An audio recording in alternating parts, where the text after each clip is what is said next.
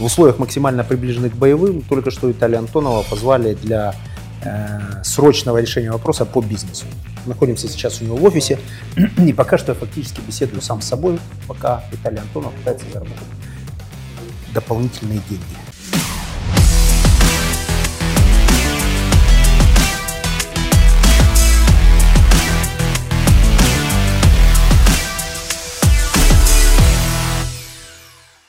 В горах ты можешь лишиться всего, то есть своей жизни. А если ты не покажешь тот объем прибыли да, в аудите, то общество тебе не поверит. Черчилль на заднем плане с автоматом Добро должно быть с кулаками. и с автоматами. Зачем тебе офис рядом с органами власти? Вопрос очень риторический. А если компетенция заправлять автомобили потеряет смысл, вы выживете?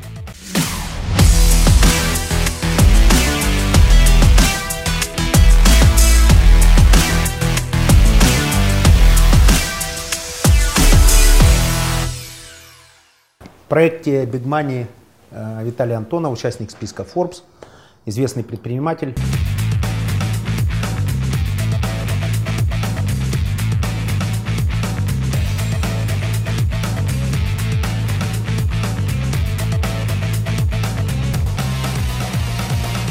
Сегодня поговорим о стратегиях, о э, стиле управления, о управлении людьми. Первый вопрос.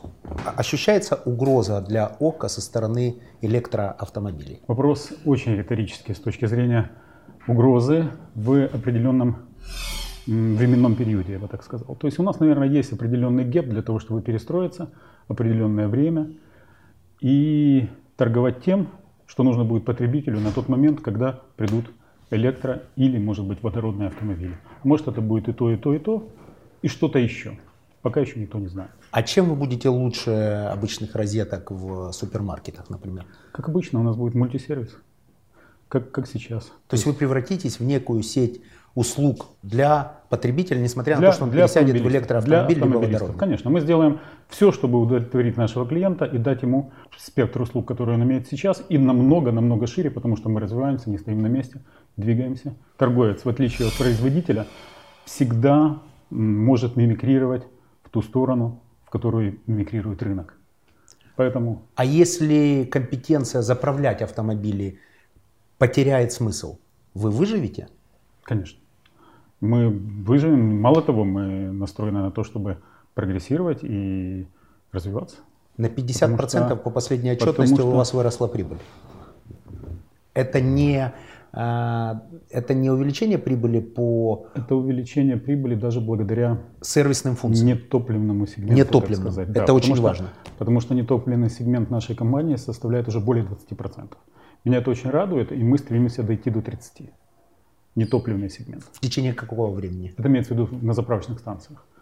Ну, я думаю, что в течение лет пяти мы достигнем этого. То есть 30% каждая третья Да. гривна будет приходить не от топливного сервиса. Да, да. Это сейчас общемировая тенденция? В европейских странах, развитых странах э, это именно так, до 30. У нас было 14 совсем недавно, это было еще, может, лет 7 назад. 7, 6-7 назад было 14, вот сейчас. То есть практически двукратный рост. 21-22 сейчас. Это удлинение цепочки ценностей, это стратегия для потребителя, это стратегия. Конечно, конечно. А какие еще мысли по этому поводу? Что может еще понадобиться, кроме магазина и э, фастфуда на ваших заправках потребителю? Ну, на сегодняшний день э, мы, это не только фастфуд, не просто сказать фастфуд, да? мы позиционируем себя как сеть, которая дает именно качество во всем. То есть слово фастфуд, оно немножко нарицательное и, наверное, не очень применимо к нашей компании. Сформулируй, как назвать? Наверное, все-таки это healthy shop. Healthy Shop. Healthy shop, Кафе, да, да скорее всего так. Кафе быстрого Э, обслуживания, да, так? Которая, которая работает действительно быстро, действительно качественно и действительно удовлетворяет все потребности клиента э, в зависимости от того, когда он, например, едет на работу, у него должен быть один сервис, да, и один, например, сегмент потребления. Если он едет с работы, например, у него уже совсем другой сегмент потребления. И мы хотим дойти до вот этого. Для нас это высший пилотаж, вот такое удовлетворение. И я думаю, что мы дойдем в ближайшее время до этого. Когда договаривались о интервью, перенесли его в связи с тем, что э, немножко э, инсайта, Э, в связи с тем, что ты был в Исландии. Да, Горные лыжи, да, вертолеты, да, э, драйв, да. Адреналин. Киты киты и рыбалка. и рыбалка. Все в Да. одном. а, В одном пакете за 4 дня. Это то, что помогает заряжать батарейки. Батарейки, я бы не сказал, что они садятся. Вот. Просто как-то за годы уже работы и нахождения в бизнесе я научился выстраивать как-то так режим э, труда и отдыха, то есть лайфстайл да, свой, так, чтобы не садить батарейки. Потому что, Подробнее, как это возможно? У меня не получается. потому что мне кажется, что садить батарейки, время с, вот, посадки батареек у меня уже ушло в 90-х годах, когда э, действительно отдавался работе 24 часа в сутки и жил только работой, работой, работой. Сейчас не так. Сейчас работа у меня в голове 24 часа в сутки, но, как говорил Владимир Ильич Ленин, душой я здесь, а телом там. И наоборот, да? Вот он там где-то был Владимир душой. Ильич в Швейцарии проводил время. Да, да, а я душой понимаю. он был в России. Да, делая революцию тут. Да, Ты, Так что ты можешь очень это часто- совместить, потому что для, очень часто- для бизнесмена это на самом деле же важный, важный вопрос, потому что вопрос профессионального выгорания стоит Я очень остро. благодарю технологии современные, которые, которые дают такую возможность. Мессенджеры, Да, это, это просто э, интернет. такой прогресс и такой э, для потребителя, для человека, для детерминированного отдельного предпринимателя это такое удобство. И на самом-то деле это просто это рай. На самом деле для предпринимателя. Чатами пользуешься, когда одновременно Конечно, около 100 конечно, человек, там конечно. 50, когда информация проходит мгновенно. Э, Не пользуясь этим, у нас есть внутренняя система, которая работает именно компани- по компании. И мы ее используем. Это старая система Microsoft, она принадлежит Microsoft, по-моему. Вот, э, так что сейчас называется Skype Business. да, вот, вот так. Вопрос безопасности, Раньше был линк. и удобства. далее. И безопасность, и удобство, и групповые чаты, и все остальное. То есть это все, все там есть.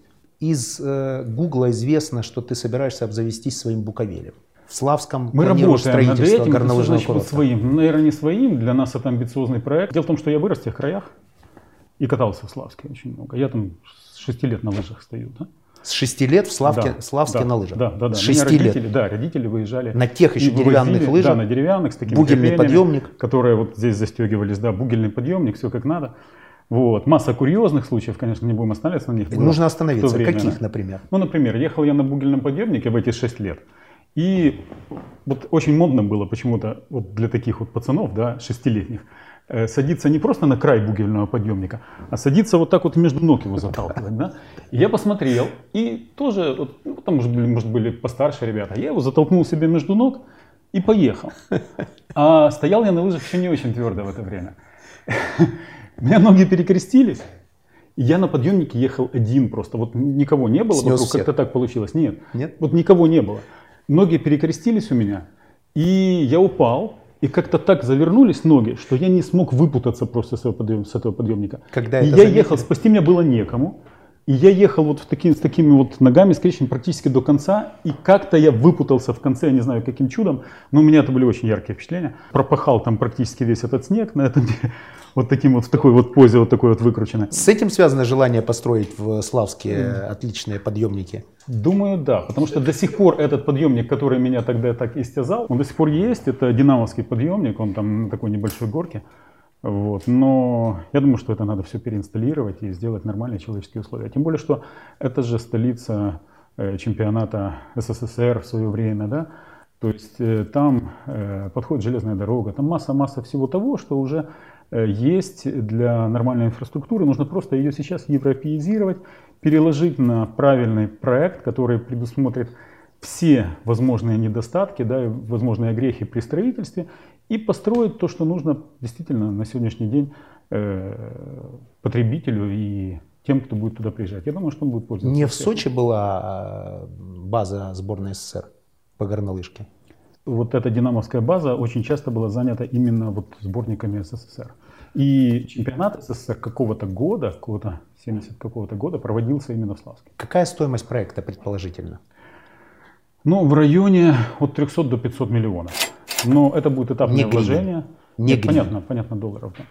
Это будут этапные вложения с привлечением институциональных инвесторов, с привлечением э, профильных инвесторов, с привлечением наверняка и э, нашего внутреннего инвестора. Я радею за то, чтобы наконец оживилась э, наша внутренняя инвестиционная составляющая, то есть чтобы наш отдельный маленький детерминированный инвестор начал быть инвестором. Потенциальный инвестор стал реальным инвестором. Так, наверное, им нужно дать гарантии и защитить его деньги. Сейчас же, насколько я понимаю, с этим очевидные проблемы в стране, нет? Ну, э, ты знаешь, мне кажется, что слово «защитить деньги» оно тоже очень гипотетическое с точки зрения того, что ты доверяешь данному человеку, данному проекту, данному бренду, или ты его не, или не доверяешь, да? сколько он лет на рынке и так далее, и так далее, и так далее. И ты смотришь, да, может быть, ты вложишь туда свои деньги, надеясь на какой-то результат, и вот защищенность должна быть именно тем, что тебе этот результат будет гарантирован в какой-то минимальной дозе. Но если в бэкграунде стоит то, что уже генерирует прибыль, и у тебя еще дополнительно будет составляющая, которая э, даст тебе дополнительную прибыль, вот это есть, наверное, самая лучшая защита. Хедлайнер, То есть доверие, хедлайнер доверие, проекта ты?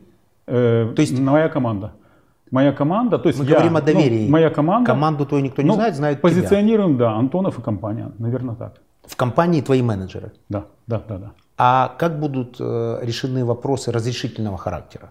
Мы работаем с этим на данный момент я думаю, что правительство и чиновники нас поддержат, потому что это еще одна э, амбициозная точка в Украине будет с точки зрения как раз и привлечения инвестиций, и инвестиционной привлекательности, и всего остального, и туристического сервиса.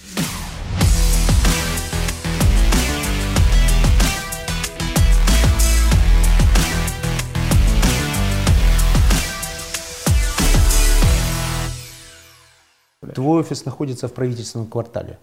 Обычно я заметил, мое личное наблюдение, бизнесмены, которые не связаны с властями, находятся немножко э, подальше от э, органов власти. Зачем тебе офис рядом с органами власти? Мы когда-то по случаю купили этот офис, э, и это сделала наша страховая компания. Мы сейчас арендуем этот офис у этой страховой компании. У вашей же? Да, да. Ну как, там, где мы акционеры в этой страховой компании универсальная.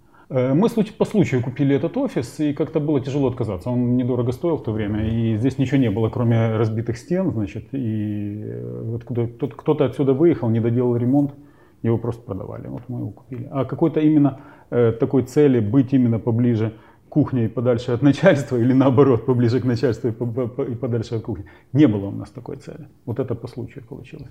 Фридман очень хороший бизнесмен, учредитель Альфа-банка, сказал когда-то правильную очень фразу, что быть рядом с властью э, под э, светом софитов нельзя, потому что сгоришь, но и очень далеко нельзя быть, потому что это не старая еврейская истина, на самом деле, это не Фридман, это, мне кажется, из недр, из недр вообще философии еврейской, еврейское предпринимательство. Вот это э, утверждение справедливо, не очень далеко от власти, чтобы докричаться, но и не в первом ряду, чтобы не сгореть. Наверное, да. Это, это проверено веками, по-моему. Это, ну, это старая, старая, старая истина с большой бородой. О э, скандалах. Угу. Периодически обвиняют ОКО в том, что угу. есть незаконные застройки. Я, например, понимаю, что это хейтерство, которое это, носит это под собой обычно, цель просто заработать деньги. Это обычно, да, именно так. То есть у нас все законы, все, все, все законы соблюдены. Мы просто не можем нарушать законы в этом плане, потому что э, нам не выделят деньги, если мы будем нарушать законы. Нам не дадут денег просто на развитие, да, если мы будем незаконно строить наши заправочные станции. А наши инвесторы требуют от нас соблюдения всех законов. Кто ваши инвесторы? Это инвестиционные инвесторы, это Европейский банк реконструкции и развития. У это, вас есть деньги ЕБРР? Конечно, у нас они акционеры. Это философская тема обсуждения, нужен ли ЕБРР или нет. Помогает ли он выстроить правильно все процедуры?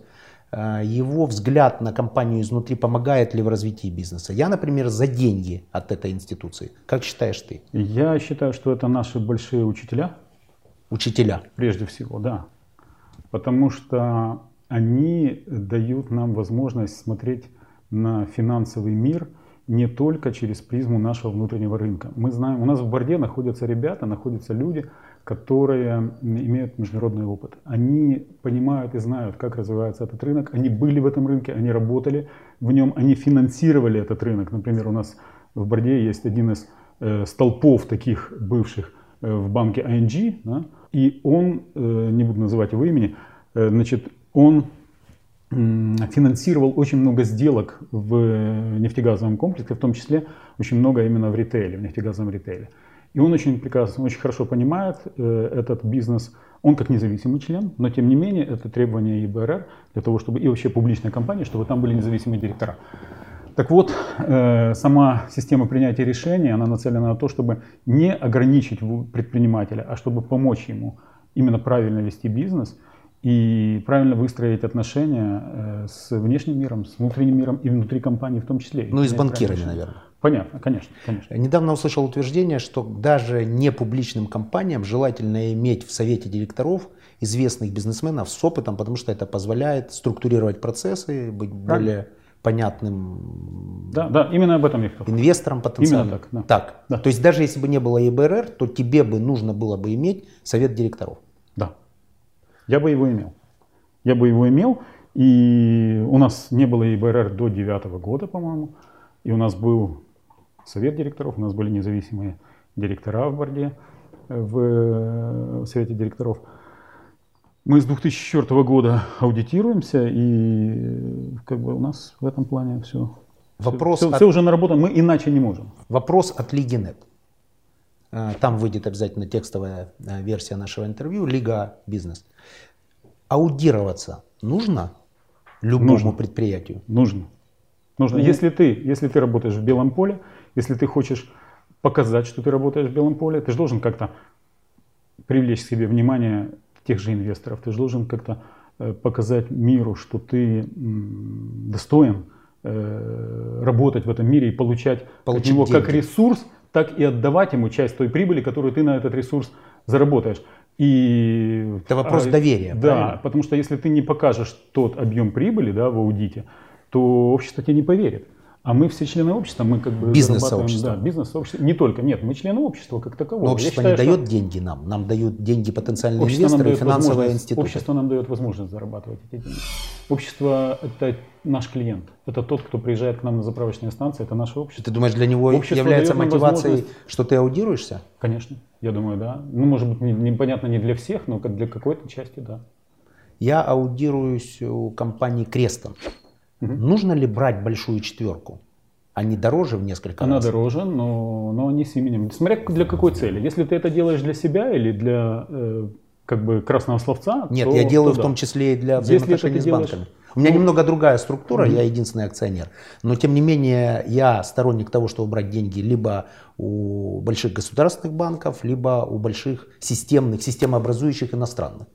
Ну, Они думаю, все требуют если, Я думаю, что если для них проходит то, что дешевле, то, конечно, надо пользоваться то, что Нет, дешевле. не то, что дешевле, а там, где лучшее сочетание цены и качества. То есть ну, обязательно ли для аудита большая четверка? В зависимости, для чего тебе этот аудит нужен. Если он тебе нужен для э, того, чтобы получить деньги из институциональ... от институциональных инвесторов, которые требуют именно большую четверку, то понятно, что ты никуда не денешься, ты будешь работать с большой четверкой. Если такого требования нет, то, наверное, вот цена и качество будет определяющим был рейтинг, в котором ты был назван самым богатым человеком Львова. Наверное, это, это относительные все вещи. Но он был, тем не менее. Э, там это было зафиксировано. Как чувствуешь себя в статусе самого богатого человека системообразующего региона страны? Ну, наверное, приятно, конечно, быть top of the hill, да, везде, да, э, для, э, особенно для предпринимателя. Оно льстит самолюбие, но в то же самое время накладывает какую-то ответственность. Но, честно говоря, на меня это большую ответственность не накладывает. Слава богу, я этому очень рад. Каким образом? Как э, коррелируешь э, должность или звание э, самого богатого человека без ответственности? Как это? Я не очень имплементирован в, во львовскую атмосферу жизни и принятия решений, потому что больше своего времени э, рабочего я все-таки провожу в Киеве, в центре бюрократии, в центре бюрократизма. Во Львове я бываю, но вот здесь у нас фронт-офис, а во Львове у нас главный офис. И понятно, что я там бываю, но вот именно в общественной жизни, в том environment, который там есть, да, я не задействован и не имплементирован. Меня не сильно нагружают. У меня э, есть э, консульство, э, где я почетный консул Литвы уже с 99 -го года. Во я веду там определенную общественную деятельность. У нас есть ряд благотворительных проектов, которые работают. Э, и как бы э, есть э, вот этот проект, который в Славске. Есть еще ряд бизнесов, которые в Львове работают, но тем не менее они работают благодаря тому, что у нас там хороший менеджмент, и эти бизнеса очень даже успешны. Реагируете ли на то, что потребители, достаточно часто сейчас социальные сети рулят, угу. высказываться негативно по поводу качества ваших услуг? Я думаю, что это, скорее Как и во всех бизнесах, так, как, кстати. э, Это очень хорошо, что они указывают, э, высказывают, потому что для нас это тоже самый опыт. Для нас это тоже опыт реагирования прежде всего. Вы реагируете, то есть Конечно, не сказано в социальных сетях. конечно, конечно. Ты персонально Мы, это делаешь? э, иногда я заг- заглядываю туда. Смотрю. Facebook? Да, и в Facebook, и э, какие-то эхо доносятся из других каких-то социальных сетей, да. Но я думаю, у нас системно работают люди с Фейсбуком. То есть у нас системно работают люди с социальными, социальными сетями. Для чего? Для того, чтобы понимать, что же хочет потребитель в данный момент, э, чем он недоволен. Чтобы мы получаем фидбэк из разных источников, в том числе из Фейсбука тоже.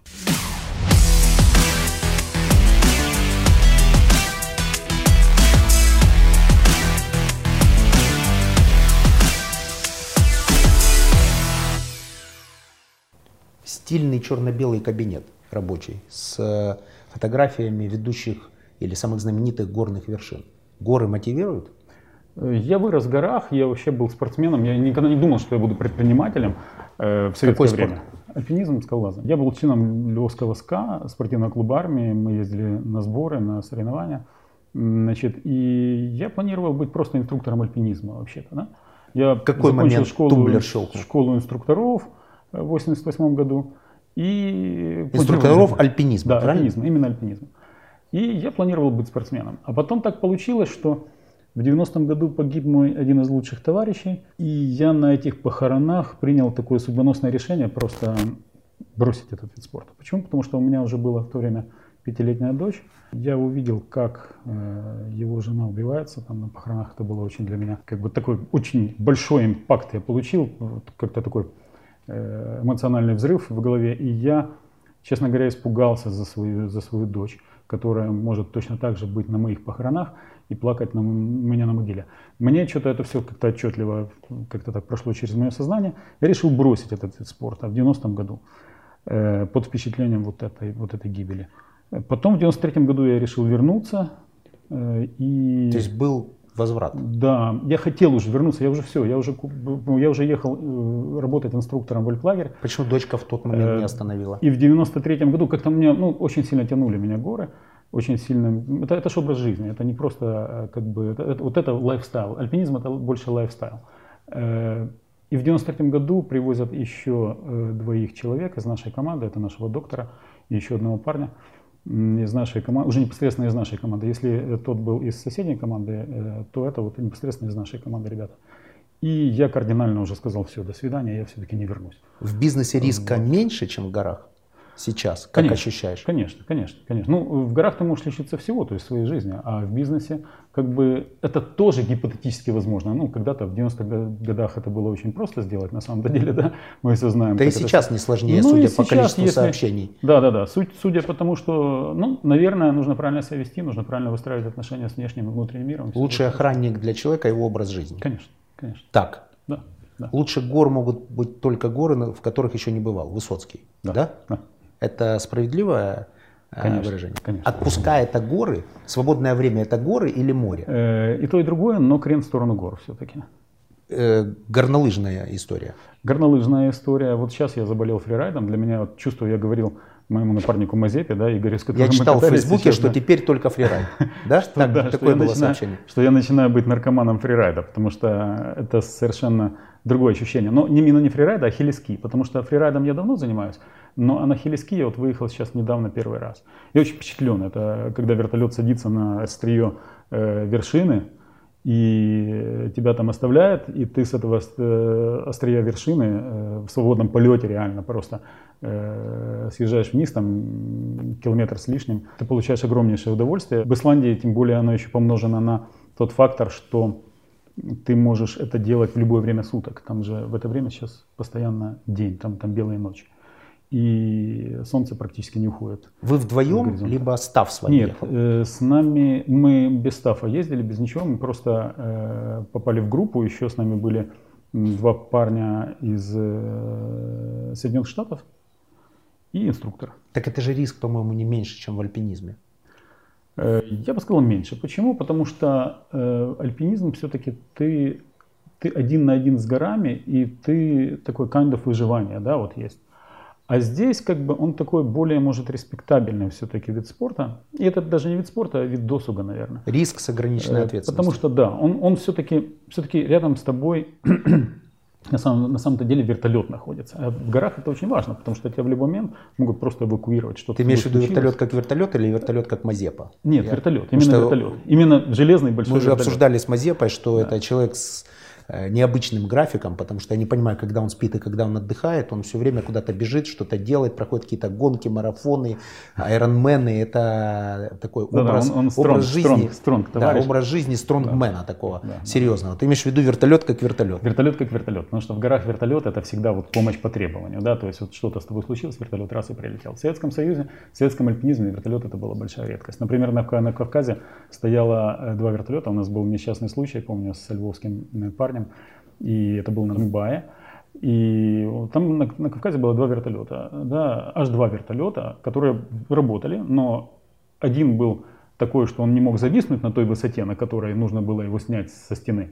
А второй вертолет просто не имел соответствующей рамки, чтобы подойти и эту рамку выдвинуть и его с этой стены снять. Да? Вот, вот таким вот образом. И приходилось его спускать с перебитыми ногами с 4,5 тысяч метров. Значит, э, вот, вот так. Как-то в твоих словах не слышу особой радости от альпинизма, потому что все время разговоры о травмах. э, Вот это была та причина, почему я его бросил. Вот. Но на самом-то деле меня тянуло я неоднократно. Я сходил на Килиманджаро после этого, я сходил на Матерхорн. Э, Мы не дошли до конца на Матерхорн, как бы не, не вышли на вершину, но там осталось несколько веревок. Это какая высота? него? Но это 4,5 тысячи метров, а Килиманджаро 6 почти. Вот. Я был вообще не высотным альпинистом, я был э, техническим, я выступал в скально-техническом классе. Скально-технический класс, это в Советском Союзе, он был до 5000 метров, но это были очень сложные стены, всякие отрицательные э, наклоны, потолки и все остальное. То есть я, так как я скалолаз в своей основе, да, я вот именно в этом, этим занимался. У нас еще были ребята-высотники, которые ходили там на пик коммунизма, там на пик Ленина. Э, я не ходил на эти горы, я был вот этим таким скальником. Хорошо, что ты не пошел на пик коммунизма. Да. Получили отличного предпринимателя. А, о бизнесе. Часто бываешь на своих заправках? Бываю, ты. Тебя бываю. знают в лицо?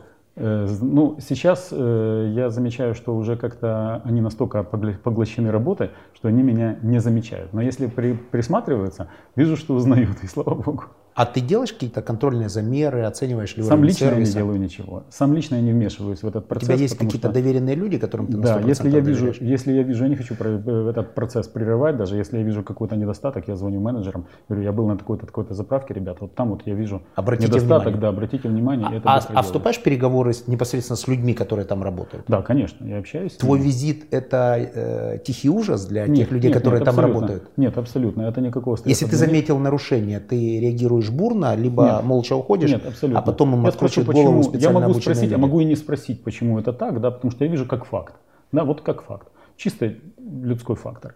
И если я вижу, что это именно людской фактор, у нас просто командная ответственность на заправке. У нас не конкретно, например, тетя Хася какая-то, которая, или, или дядя Федя, который э, там, я не знаю, заправляет, заправщиком работает, просто оператором, да, э, отвечает за конкретный участок работы. У нас коллективная ответственность на заправке, у нас вся команда, команда на заправке отвечает за процесс.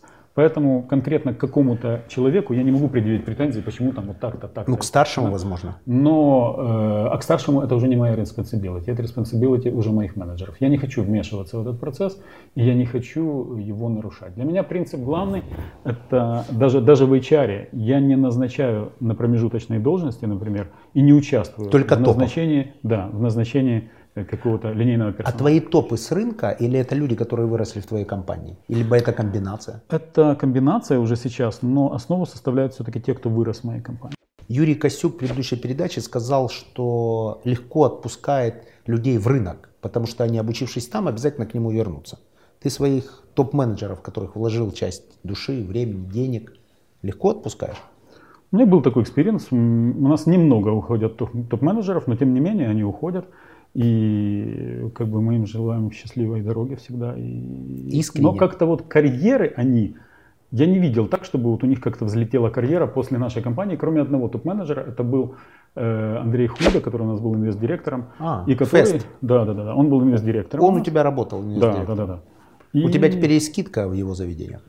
Правильно понимаю? Я как-то, я как-то там, когда бываю в заведениях, то я как-то и не вспоминаю о скидках, я вспоминаю о том, что у меня был такой вот товарищ, вот, очень талантливый парень, и я очень рад, что вот он, вот он выстрелил как э, предприниматель и, и как э, состоявшаяся личность.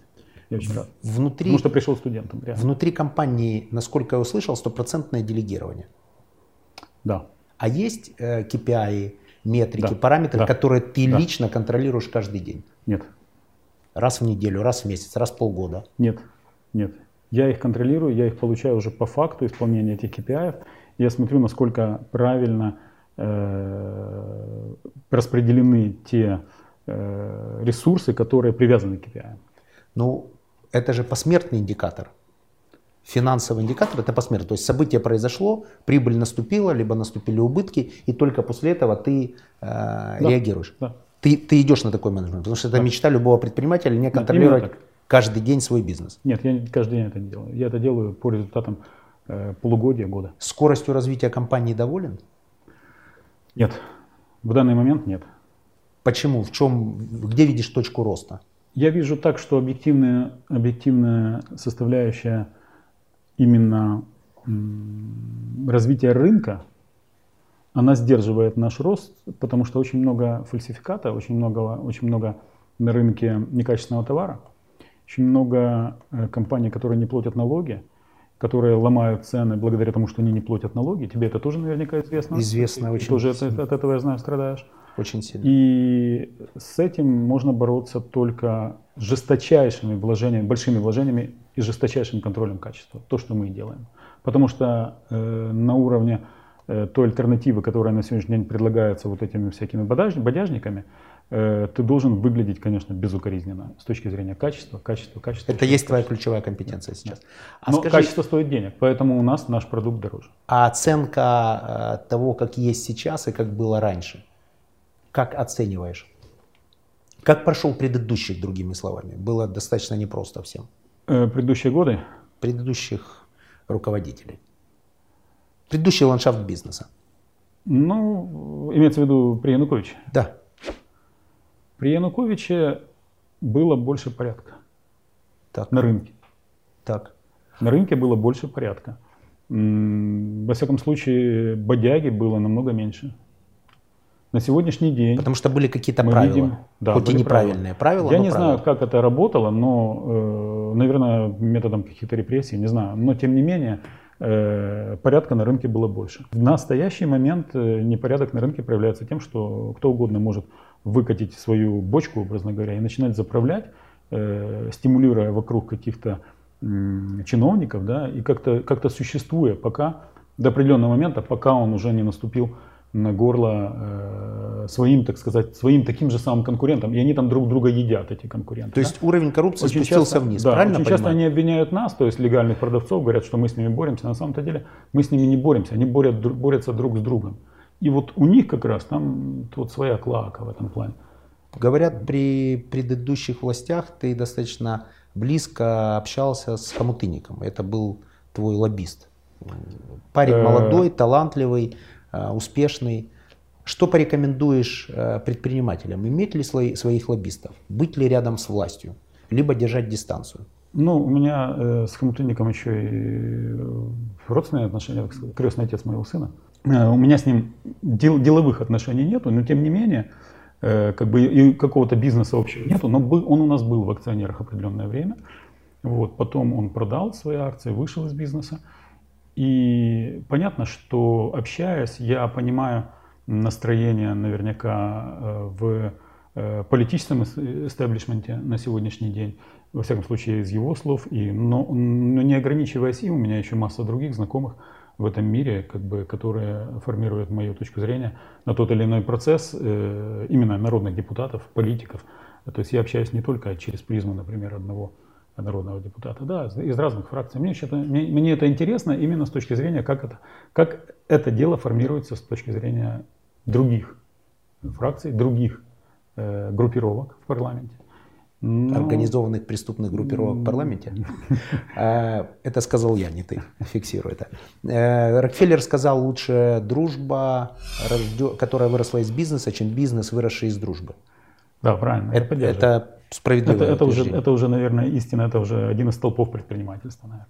Ты Потому в отличной меня... форме. В отличной форме. Как строишь свое время, чтобы поддерживать физическую, э, физическую форму? Иногда провожу совещания из спортзала. Каким образом? Научи меня, пожалуйста. Я пока не научился, потому что то ли зависает э, значит, э, прямая трансляция, поставь то ли что-то происходит, то Поставь ли звук. себе линк и не включай видео. Так. А будь просто в аудио режиме. Так. И э, даже в процессе я, я очень часто себя ловлю на мысли, что когда меня застают в спортзале, то благодаря тому, что, наверное, много кислорода заходит в мозг в результате физических э, Лучшее решение. Лучшее решение и какие-то инсайты ты получаешь. Какой спорт? Э, это просто качалка в спортзале, например. Ну, то есть имеется в виду какая качалка там, турник, э, пресс. Ты когда-то мне рассказал о некой собственной системе, которая позволяет не нагружать суставы и определенные да, физические это, упражнения. Это, ты продолжаешь это? Это кинезотерапия, да, да, я продолжаю. Э, э, и это дает свои результаты, то есть подтвердила да. свою да, да, актуальность. Да, однозначно, однозначно. Просто тупая нагрузка в спортзале, там, ну вот такая, да. Не работает. Э, она, ну как, она может и работает, но она, она убивает суставы. она убивает суставы, она убивает связки. Нагрузка должна распределяться как бы в процессе растяжения. То есть нагрузка и растяжение одновременно. Вот это идеально. С тренером занимаешься? Нет, в группе? Сам, сам. Сначала занимался с тренером, но сейчас я уже занимаюсь сам, потому что я знаю все эти вещи и сам могу уже быть тренером в этом плане. Книга, которая изменила жизнь. Драйзер, финансист. Титан. Стоик. Стоик. Да. Трилогия. Да. Все-таки финансист первый. 16 лет. Финансист. 16 лет. Да. И после этого принято решение быть бизнесменом? Или был, были сомнения? Это как-то у меня... Э, мне очень понравилось его э, вообще вот э, его изложение, его материал, его э, взгляд, его мировоззрение Драйзера. Да? Тем более он был очень сложным человеком э, по жизни. И, Там среди простых не было, напоминаю. Да, да, да. Квинтэссенция, наверное, все-таки была, было, было, вот его характера была, наверное, сконцентрирована там, в, это, в этой трилогии. И я ее прочитал, она меня восхитила. Потом я был спортсменом. Потом я был спортсменом, но как-то на подкорке чего-то там осталось. И когда я поступил в финансовый институт, я, честно говоря, Во выбрал... Нет, в Тернополе. Тернополе. Я выбрал потому, что... Э, не потому, что я хотел быть очень сильно финансистом, а потому что там была очень хорошая команда э, скалолазов в Тернополе. И общество «Буревестник» финансировало этих скалолазов. И mm-hmm. как-то и учиться было, честно говоря, не тяжело. И 4 года. Так. Судя по опыту, что ты проводишь совещание из спортзала, ты учился прямо на скале, на горе. Да, Нет? так оно и получалось. У меня был свободный график практически посещения, потому что меня всегда из спорткомитета приходили какие-то бумаги, там меня освобождали от э, срочных экзаменов, я их все сдавал практически досрочно, после первого курса. И так сдавался, что как-то вот я закончил на отличный институт. То есть, оказывается, открыл Спортсмен большой... отличник, правильно? Да, открыл, Редкость, Да, и открыл, открыл очень большую для себя истину, что досрочные экзамены сдавать легче. Вот таким вот образом. Слушай, отношение э, конкуренции меньше или... Помнишь, э, кто-то Ганди, по-моему, выбирайте самую сложную дорогу, встретите меньше конкурентов. Да, да, да, да, да. Это именно, история. Именно так. Наверное, именно так оно работает. Я вот, а... этот, вот этот момент я тогда поймал в своем высшем учебном заведении и им успешно пользовался. А применяешь ли что-то из того, что учил сейчас в бизнесе? Основы, конечно. Э, ну, например, э, основы капиталистического способа производства, э, которые изложены в «Капитале Маркса». Вот это политэкономия это то, была? Это политэкономия да? капитализма на первом курсе. Она как раз и сформировала мое мировоззрение как предпринимателя, наверное. Потому что политэкономию социализма я вообще не понимал. Ее немножко там дискриминировали все время, политэкономию капитализма, потому что Ее утверждали между строк все время, что она проигрывает социалистической форме ведения хозяйства. Даже я помню. Да, да, да, точно так. И оно еще, еще, еще добавляли к тому, что зачем ее учить, это для того, чтобы с ней бороться. Вот. Я ее учил и думал, а как же я с ней буду бороться, если это все естественно. Я вот элемент борьбы где-то не, не ощущал. Так, и ты ее учил уже как да. э, пособие для зарабатывания денег? Во всяком случае, нет, я ее понимал. Вот я ее просто сразу понимал. Я а, видел, а, а социалистическую не понимал? А социалистическую я не понимал. Я даже, даже когда-то задал вопрос на семинарском занятии, поднял руку и встал, и по какому-то одному из постулатов той марксистско-ленинской теории экономической я задал какой-то вопрос такой. И преподаватель мне не смог ответить. Она начала что-то как-то так, это самое, а потом после э, занятия меня э, вызывает, говорит, э, говорит, Виталий, слушай, Прекрати. говорит, я сама в этом, говорит, ничего не понимаю. Говорит, ну, говорит, ну, ну надо, ну вот, ну ты понимаешь, говорит, ну, я, говорит, я не могу это объяснить. Это был такой тайный сговор. У меня был преподаватель Виктор Понедилко, Мгм. который, преподавая вот эту науку, сказал, все, кто пытаются управлять деньгами, дураки.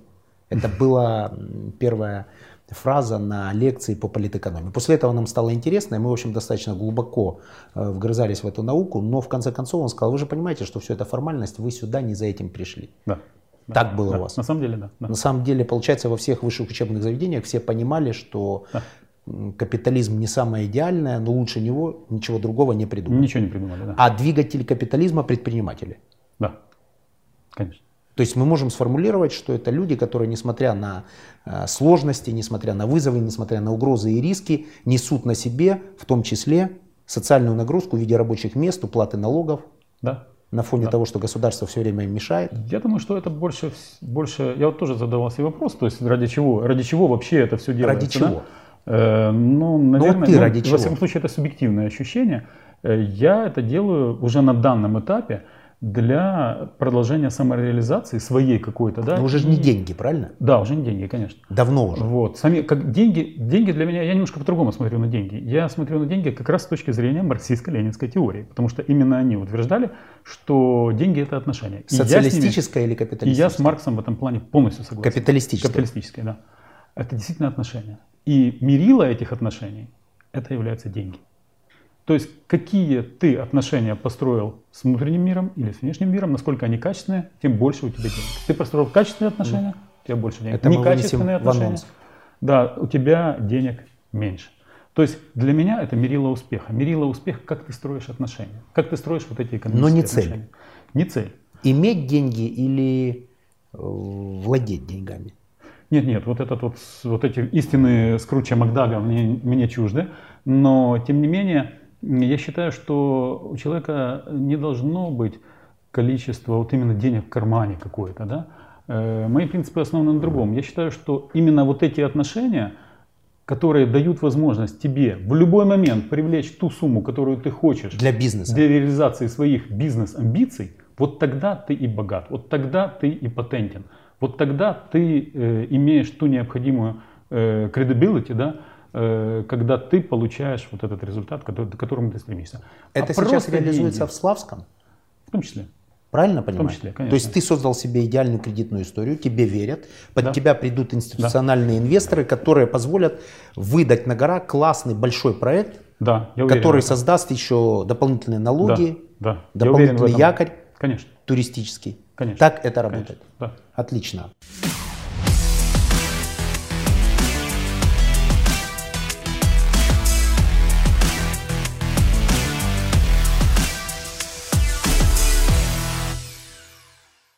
Черчилль на заднем плане с автоматом Добро должно быть с кулаками. и с автоматами.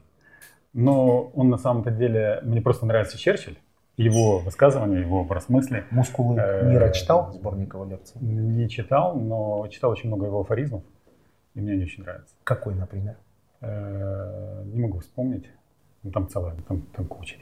Никогда не сдавайся, никогда, В том никогда, числе. В том никогда, числе. никогда. Да, да, да, да. Сказал во время да. агрессии гитлеровской Германии. Да. Люди, которые нас смотрят, предприниматели и хотят бонус получить. Они Мгм. потратили 45 минут, классное интервью, понятно, будут записывать себе цитаты, советы. Э, То, что, то, о чем мы говорим, напоминаю, у нас образовательные проекты, это их ускорит мгм, к их движению к цели. Это у нас фактически многие называют этот проект бесплатным MBA.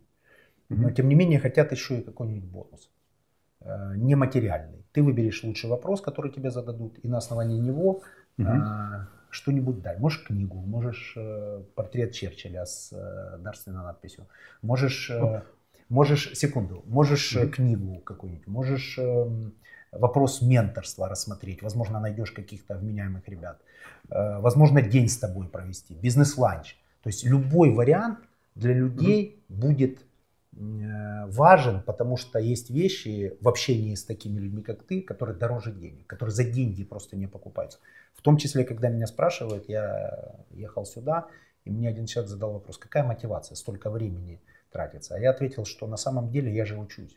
Каждый предприниматель интересен по-своему. Кто-то э, демократично управляет, кто-то использует другие методы, кто-то авторитарно, кто-то полностью делегирует полномочия, кто-то частично, кто-то делегирует полномочия, когда все хорошо, а в момент э, сложности, турбулентности штурвал на себя управляет сам. То есть я, этот проект позволил мне общаться с э, такими правильными людьми, которые задают смыслы и дискурсы, которые я потом на самом деле каждое интервью день-два обдумываю, записываю для себя э, вот эти вещи.